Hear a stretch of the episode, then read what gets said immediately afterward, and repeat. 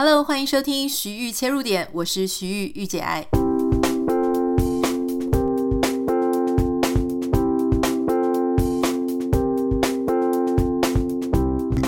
欢迎收听今天的节目。我知道很多人已经等很久了哈，因为我们前几天大概有几天的空档，我们没有上传，原因是因为呢，我也有在 Instagram 上面分享，就是不知道为什么。有一些话我已经讲到了，已经到了嘴边，可是我就想说，哎，算了，今天还是先不要讲好了，再等它酝酿一下。我不太知道你是不是跟我有一样的个性的人，就是有时候呢，你其实是有想法的，然后你也有想讲，而且你也还蛮有信心啊，你要讲什么的，可是却会莫名的觉得，就是说。啊，算了，这个事情有什么好去表达的呢？有什么好讲出来的呢？先放在心里一阵子。其实我也觉得说，这样也不是不好啦，因为其实你知道，在我们的社群媒体环境上呢，大部分的人讲话都讲得很快，大部分的人呢都好怕自己好像不讲就会忘记了，所以很多意见呢，好像都没有经过深思熟虑哦，啪一下就讲出来。讲出来，当然，因为你知道，人是那种，当你思考不周，当你特别立场鲜明或很偏颇，或只有站在你自己的想法上去评断一件事情或评断别人的时候，这样子的想法呢，一定。也是能够切中某一些人的想法，可事实上呢，你所讲出来的这些东西，因为没有经过时间的沉淀，你也没有给自己多一点的时间去思考，所以这一些说法很可能就会伤害了跟你另外一种不同观点的人。今天一开始想要跟你分享的呢，就是在金曲奖上面，我觉得有一个蛮有趣的事情，后来也被大家炒得很热烈，就是关于金曲奖应该是最佳新人奖哈，就是一位女生，她叫做坏特。老实说，我其实在这个新闻之前，我并不是这么的熟悉啦，因为我其实对音乐或是台湾的一些歌坛，好像很久没有接触了。但因为这个台大的李教授呢，他就提到说啊，因为这个坏特他的本身的背景是医学系的学生，他已经毕业了，而且据说还考过国考了，已经是个准外科医生。那我们台大的李教授呢的意思就是说，哈，你明明是一个啊医生，然后你居然又去搞音乐，这样子你敢让他开刀吗？那他这个话讲的就非常轩然大波。一方面呢，是因为我们现在的社会风气斜杠已经是一个很普遍的共识，我们也蛮欣赏这些斜杠的人。但另外一方面，其实我们也理解，就是李教授在讲什么，就是说。外科医生诶，哈，外科医生，你应该，你对他的投射就是他要用非常多的时间、非常多的精神去工作，不止工作，他还要去研究、深究、深造，然后精进自己的技术。他不能够就是一边做他的工作，又一边去玩耍，哈，或是做一些多才多艺、各方面全方位发展的事情。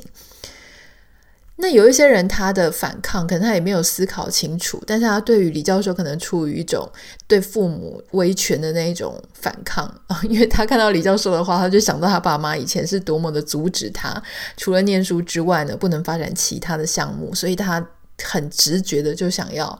抗议这句话。我当时在看的时候呢，诶，我觉得这个蛮有趣的，因为你也知道，我本身作为一个喜欢做各种事情的人，斜杠多到像这个火车的轨道一样，所以我怎么看这件事情哦？其实我必须要讲，我觉得。李教授讲的话并不是全然的没有道理，但是请不要误会我，我不是在讲说他讲的话很有道理，我只是说他讲的话虽然我不完全认同，但他有他有道理的部分。怎么讲呢？就是说，事实上，我觉得哈是这样，斜杠当然是一个现在社会普遍觉得 OK 哈，我们这个跨行业、跨领域，特别是像大学里面，我们也常常会看到什么。跨学位、跨学程、跨领域都是很被鼓励的，因为现在专才呢已经逐渐的不够使用、不敷使用。很多事情，比方说像啊，如果你是专门学 computer science，你在做 coding，你是一个原本是数据学家，或者你是一个工程师，你如果只是会电脑的部分或会 coding 写程式的部分，可能是不够的。如果这个时候呢，我记得我那时候看到一个 MIT 的一个女生，她就发表了一个很有趣的事情，就是她同时会写 coding，她也以前是念音乐的。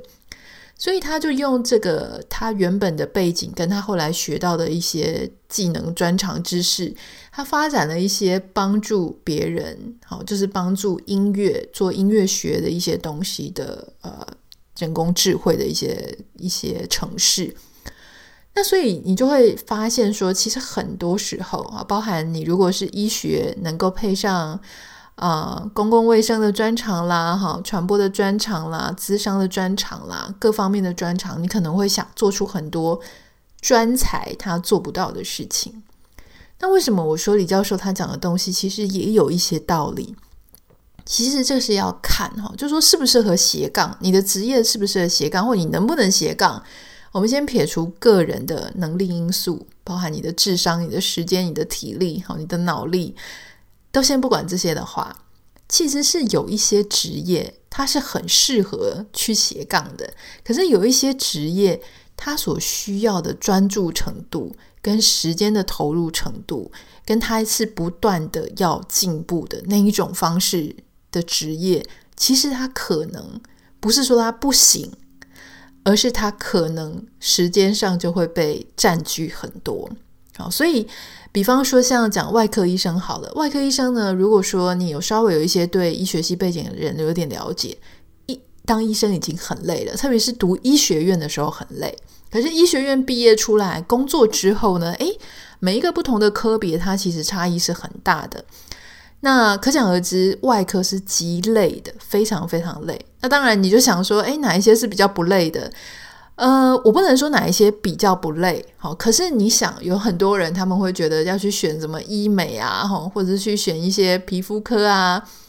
他不是说绝对不累，我必须要再三澄清哈，但是他相对来讲，他的投入的时间跟他回回到的回馈的一些报酬，诶，可能是让很多人能够接受的，所以才会很多人讲说，哇，现在有外科医生黄。好，可大家全部不管你学哪一科的，都想尽办法想要去做医美，它一定有它的原因嘛？那它的原因就是你的投入的时间、精力跟各方面的成本是多的，但你 return 回来，你的获利报酬，诶，可能也没有比人家高，你就会比较没那么吃香。好，那外科医生他本身就是一个非常需要精进的，像我最近有一个朋友，他就跑到，他是台湾的医生，他就跑跑到美国来进修。然后就花了半年的时间在某一个医院里面，像一个学生一样。他应该也是跟我一样，差不多四十岁了哈。然后他就要跟他的一些跟他一起所学的同样的人呢，哎，一起去上课，一起去地去练习开刀，而且还不只是要这一次就这样进修，他们要不断的去跟着科技的日新月异，跟着他们新的发现，好新的呃一些研究趋势。他们要不断的去更新他自己，你说他可不可以不更新他自己？也可以啊。好，他如果说在一个比较小的医院啊，或者是他自己的成就欲望或是学习欲望也没有那么强，自己开一间诊所，然后就用他当年在医学院学的东西，然后想要走天下吃一辈子，可能也不是不行。但有一些人呢，他如果说他希望能够做到 top，做到顶尖，你一样嘛，各行各业你就是必须要去精进自己。当你是这样子的医生的时候，你自然而然就会比较被大家所信赖，哈，那也比较能够说在你的专业上有很特殊的发展。可是如果你的职业是这样子的话，它确实就会占用很多你去斜杠的时间。那当然，能不能做呢？其实不只是你的本业是什么，还有你想要斜杠什么。好，有一些斜杠，我觉得他自己的。本身的要求的门槛不是那么高啦。譬如说，你说哦，医生斜杠网红，我觉得医生斜杠网红蛮简单的，原因是因为网红他的时间可长可短，好，然后要红或是不红，其实他没有一定的 criteria，他没有一定的标准。有些人讲话很呛，讲话很夸张，讲话很有戏剧效果，讲话很吸引大家，很能够引起舆论的讨论，他就能够是网红，他不一定需要花很多的时间，好，只是说。当然，更深层的是，当他已经变成一个很讲话很浮夸的网红，或是好多人喜欢他的网红，他还能不能够有一个原本应该是的好的态度、好的医生的品格，或是好的医生的道德？然后他还能不能够成为继续当一个谦虚、愿意向病人的疾病学习的医生？这个就不一定。好，很多人当了网红之后，红了之后，他就。啊，不可一世啊！哈，他就觉得他讲的是对的，他想的都是对的，所以这个是他后续的一些问题。可是如果说你说哦，想要当医生又要当小提琴家，而且不是只是玩玩小提琴，是那种很顶尖的音乐家，那这个其实就会相对上有一些难度。啊，那你如果说，哎，当个医生，然后想要来写写文章，这个真的是很多人嘛？因为写文章有时候是一阵一阵的，不管你是写小说或者写散文，它都不会每天每天的占据你的时间，除非你要像村上春树那种变成职业小说家，那你可能会稍微需要。那假设你今天很幸运，你所做的两件两个工作，哦，包含你的本业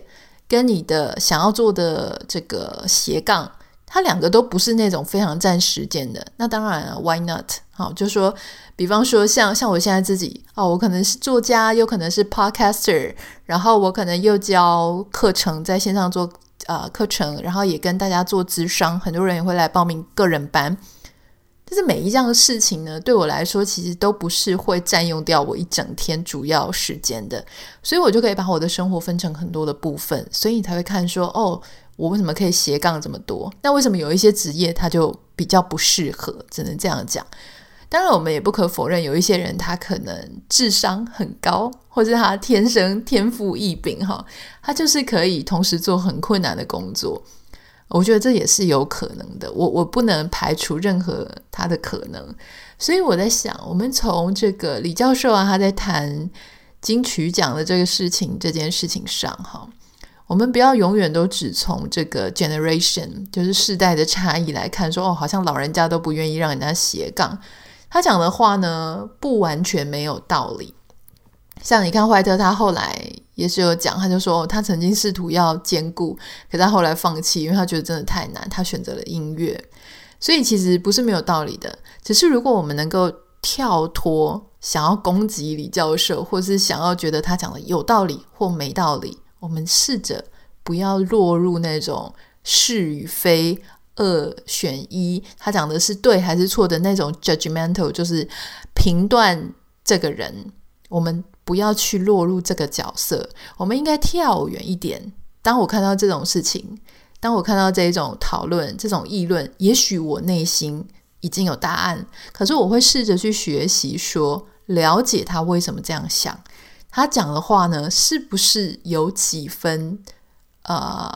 道理？那那个有几分道理的道理在哪里？那没有道理，没有道理在哪里？我觉得这样子的一个思考方式，它也许会有助于我们在看一件事情更全面，然后稍微理性一点，不要马上就是落入那种呃这个是对还是错哦？因为如果说你也是马上落入说啊他讲的话来这个什么这个老人家就这样讲话。你落入这种一下就哈，就是对他嗤之以鼻的话，其实你跟他发言那样子的态度其实是没有两样的。所以，我想今天就是稍微跟大家分享一下，我们怎么样让自己学习哈，在看一件事情、看一件新闻的时候，能够增加一些我们的广度。这个其实也是有网友在问我的，有些网友呢，就我记得我收到一封讯息，他就跟我讲说，诶，他觉得。好像很多事情我看起来都不会生气，然后好像蛮理性的，可以分析这样子的的能力，他到底是怎么做到的？就用今天这个例子来跟大家分享。好，就是说，通常不要先去讲是对还是错，你去想那个你觉得真不可思议的发言的原因是什么？啊，你帮他找他的理由，然后你也找到你不这么买单的理由。这个时候呢，诶，他就有帮助你。跳脱出来看一下，五秒钟音乐之后马上回来跟你推荐一本你在周末之前真的可以想办法买来啊！它有电子版，然后它也有实体书的一本书，我觉得非常好看。我原本在看它的时候呢，我觉得我应该已经多半八九成都知道它的内容了，所以我并没有抱着很高的期待。可是当我翻开，然后我就没有办法停下来。我真的很久没有把书从第一页读到最后一页了。这本书要跟你分享。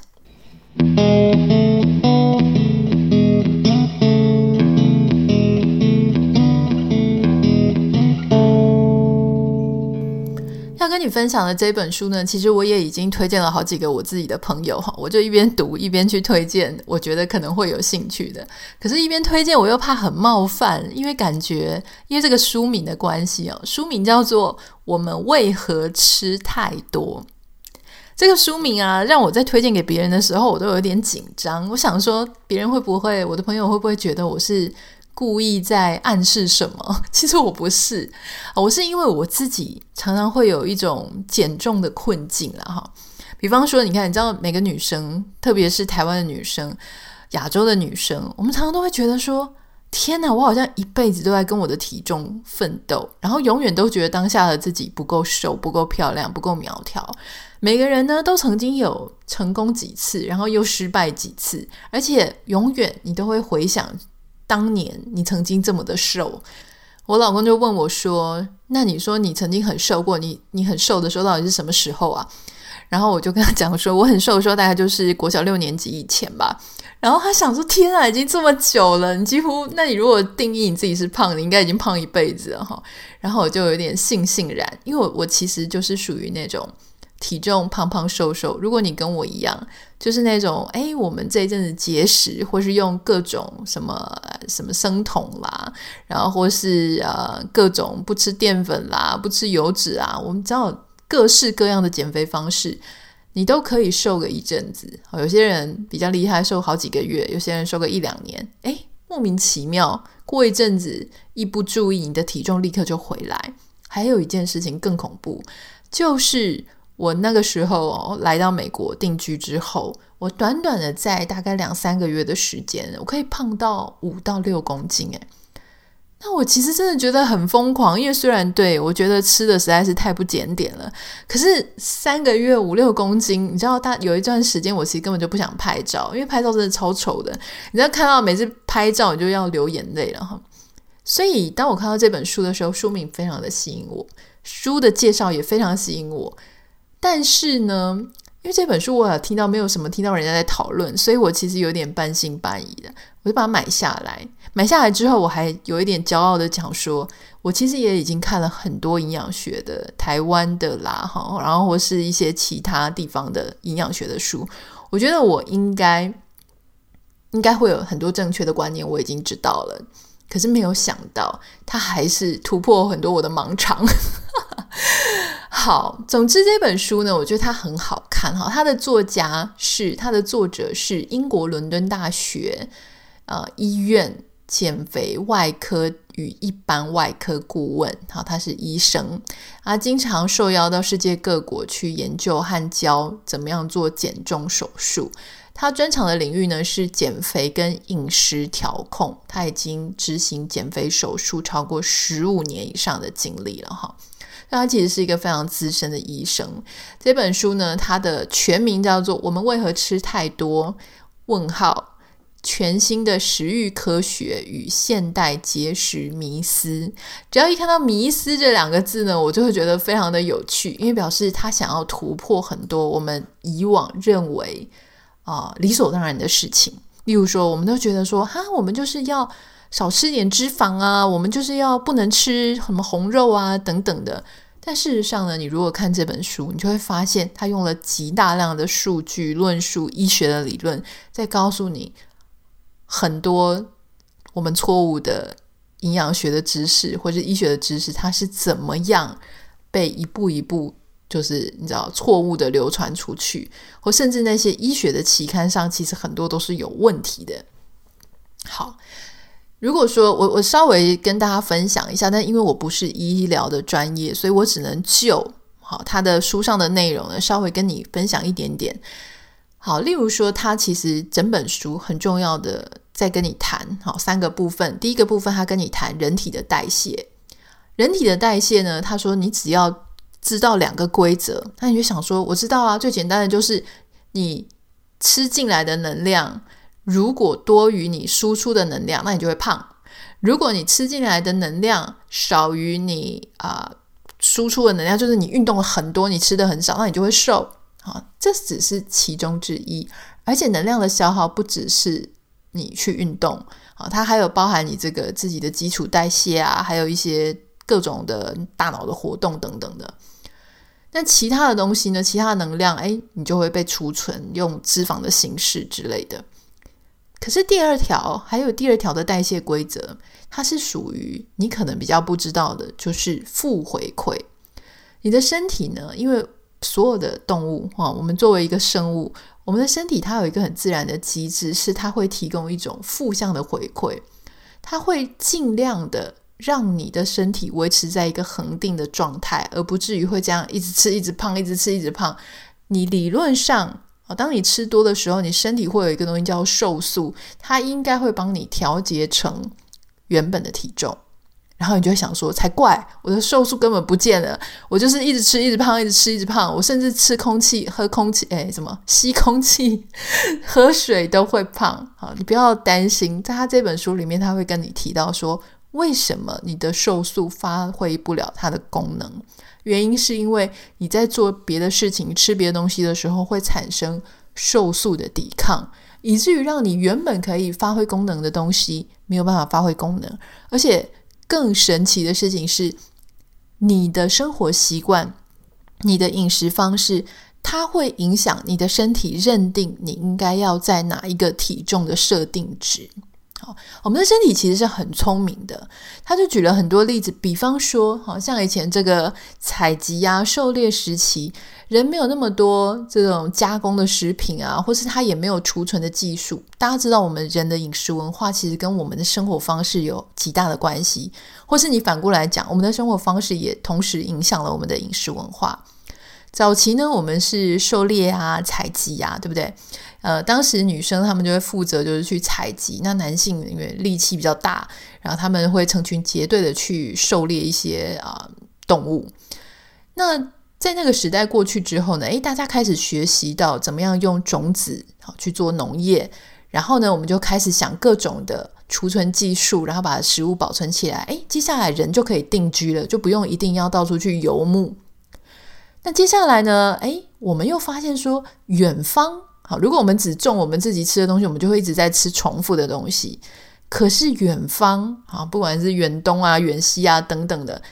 透过长距离的贸易，我们就开始可以有各种不同的，什么像糖啊，哦，或者是有一些其他的香料可以送到我们这边来。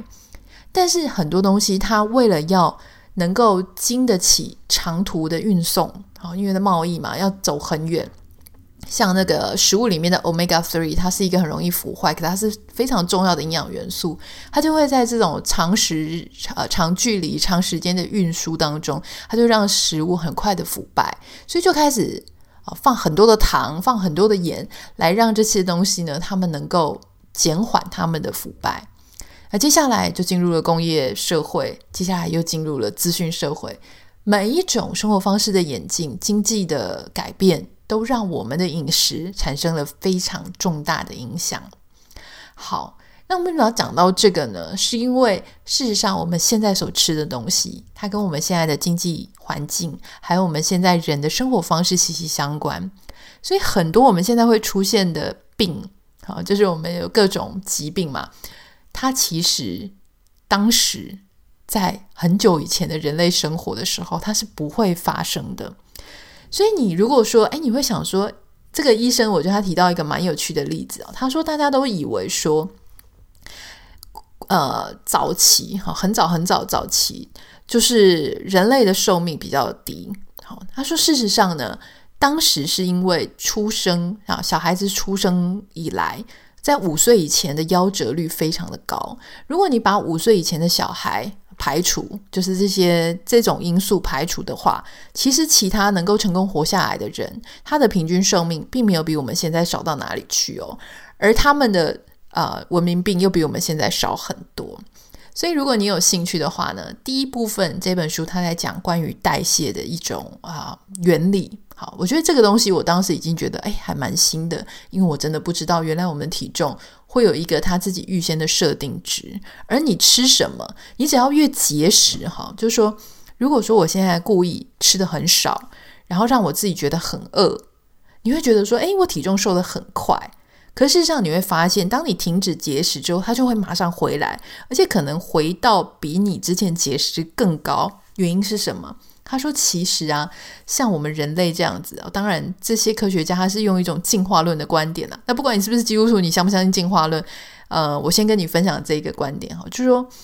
很多人他从我们以前历经了祖先历经了很多饥荒，历经了很多战乱。所以呢，如果你的身体感觉到说，哦，饥荒又要来临了，哇，你这个动荡又要来临了，你的长期啊、在海上漂流，你可能会没有办法准时的吃东西的这样子的困顿的状况又要来临了，它就会帮助你预先在你的身体里面储存很多的脂肪，就是说让你有能量能够度过这些危机，这是一个生物上面很自然的现象。所以说呢。当你刻意去节食的时候，你的身体哪知道你是自主去节食的，对不对？你的身体会觉得说：“哇，饥荒又要来了，所以我要赶快储存啊！”所以，如果你反反复复的在节食又放弃，节食又放弃，节食又放弃的话，你的身体它就会觉得很慌张，它就会帮你储存越来越多、越来越多的能量，以至于你会越来越觉得减肥是非常困难的事。那他当然也提到说，其实每一个人的体质，好，他面对，因为不管你是基因或者你的生活方式，他面对能量，他的呃，他的反应是不太一样的。假设以常态分布曲线来讲，好，假设有十个人，然后没有常态分布的话呢，基本上就是会有十个人里面会有三个人，他对这个能量的储存呢，诶，他比较不敏感，所以能量来了之后呢，他只存一点点，他不会存很多。那有其中四个人，大部分的人呢，他可能会是那种哦，能量来了，我可能会储存。如果我不运动的话，这个我就会储存很多。那另外还有百呃百分之三十三嘛，就是说另外三个人，他可能就是超级敏感的，所以他只要就是你说的吸空气就会胖，吃什么东西都会胖，就是他超级敏感，所以他就会让他自己的身体很容易囤积脂肪，很容易囤积能量。所以有时候我们就在讲说什么。有一句话讲的非常的，讲的好像很有道理，可是其实是 nonsense，就是什么世界上没有丑女人，只有懒女人。好像那些胖的，好像那些他真的是很苦恼他的体重问题的，就是因为他不够自制，不够自律。其实这个东西它是错误的。好很多时候当然是我们选择的食物有问题，我们选择的生活方式有问题，但还有很多时候是每个人他身体上所带的基因，还有他的代谢的情况跟大家是不一样的。好，就像你会讲说，诶，为什么好像感觉那些阿拉伯人哦，感觉胖胖的，胖胖的几率很多。好，那美国有一些人也是胖胖的几率很多，那感觉，亚洲人瘦瘦的。为什么这本书里面呢？他其实都会跟你说。所以第一部他就在讲一些代谢的事。第二部分呢，他讲很多我觉得很有趣的是关于文化人类学，就是从一个历史的观点，诶，不断的演进。而且我觉得最重要的是，我觉得讲了这个部分，你应该会很想要看这本书。就他提到说，美国在一个很关键的近代有一个时间点发布了一个我们应该要怎么样吃东西的手册。啊，就是说，因为当时可能发现有很多人健康就是不是很好，所以就发布。结果没有想到发布了那个之后呢，哎，国民的肥胖率直线提升。原本是不怎么好，后来变得很烂。所以你大概就会想到说，很多人都说啊，美国人的健康不是很好。可是美国人的那个制药厂商或是保健食品厂商又发达得不得了，这到底背后是什么问题？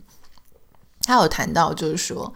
当时美国人他是吃肉的，叫吃油脂或者奶油什么的，糖其实吃的比较少。可是那个时候呢，就有一个科学家他有提到说，其实人的心脏疾病呢跟糖比较有关系。这个时候呢，糖的制糖产业那个时候是非常有钱的产业，他就跳出来，他就说啊，不行，就是你知道，你如果一发布说吃糖对他是有影响的，那你会影响到整个制糖业啊，包含就是一些糖果啊、零食，各式各样的。所以制糖业呢，他们就出资赞助啊，他们而且他们挑非常有名的科学家来赞助，就是说，好，你们来帮我们研究，就是说心脏病是不是真的，还有其他的原因，不是只是糖的问题。后来呢，经过制糖业他赞助的几个科学家，他们就发表了说，其实心脏病是受到高油脂、高胆固醇的影响啊。因为这是三个非常知名的科学家，所以他们的论文很快的也就被知名的期刊所接受。而这个制糖业呢，诶，他又去联系一些医药线的记者，就说：“诶，最近有一个知名的期刊啊、呃、报告，你可能会很有兴趣。”所以记者他就报告啊、就报道了这一些啊、研究。所以整个呢社会就哗然，就说：“啊，这么知名的科学家。”然后这么知名的期刊，他们所做出来的研究报告一定是很值得相信的。好，而且其实科学家他们当时并不需要去揭露说他们拿到的是哪一个单位或哪一个基金会提供的赞助奖金。就算是现在，其实你有时候也真的不知道是谁在赞助你。如果他是透过了一个两个，好，就是你看起来像什么健康基金会的那种名义去洗那个赞助金额的话，你可能真的就不会很清楚。好，总之呢，这个作家他就有提到说。事实上，你如果回去看那个当时的原始数据，哈，表面上看起来这个研究没有什么问题。他提出了七个不同的国家，然后他们就讲了，哦，这个数据，好，就是这七个国家里面呢，你只要吃比较高的油脂，啊，这个心脏病的疾病就正向相关增加。可他说，可是原始的数据并不是七个国家，原始的数据是哦二十二个国家，而二十二个国家里面被淘汰的那十五个国家里面呢，其实都跟心脏病跟胆固醇是没有正向相关的，所以你就会发现，如果你把这二十二个国家全部都放进去的话，那它的相关性可能就会变成无相关或相关性很低。可是你这样子在研究做出来的就是很差嘛。有时候在学界你会发现说，呃。其实这就跟成功哲学和失败哲学一样，就是很多时候期刊它所刊出来的东西，它就决定了当时的一个舆论的方向。好，不管是学界或是社会的一个舆论方向。可是那一些没有刊登出来的东西，难道就没有价值吗？那些被淘汰的资料，它到底是为了什么原因被淘汰？是因为它是瑕疵吗？还是只是因为如果我把其他这十五个国家一起放进去，我就写不出这一篇报告了，我就写不出一个精彩的报告。到底谁想要看一个报告里面写出，嗯，我所有的假设通通都无法成立？没有人要看这种报告嘛？这种报告怎么登？所以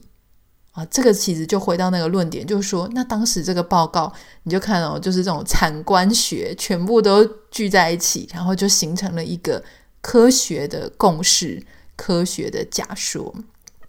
所以这事情当然我我必须要再三的强调哈，就是说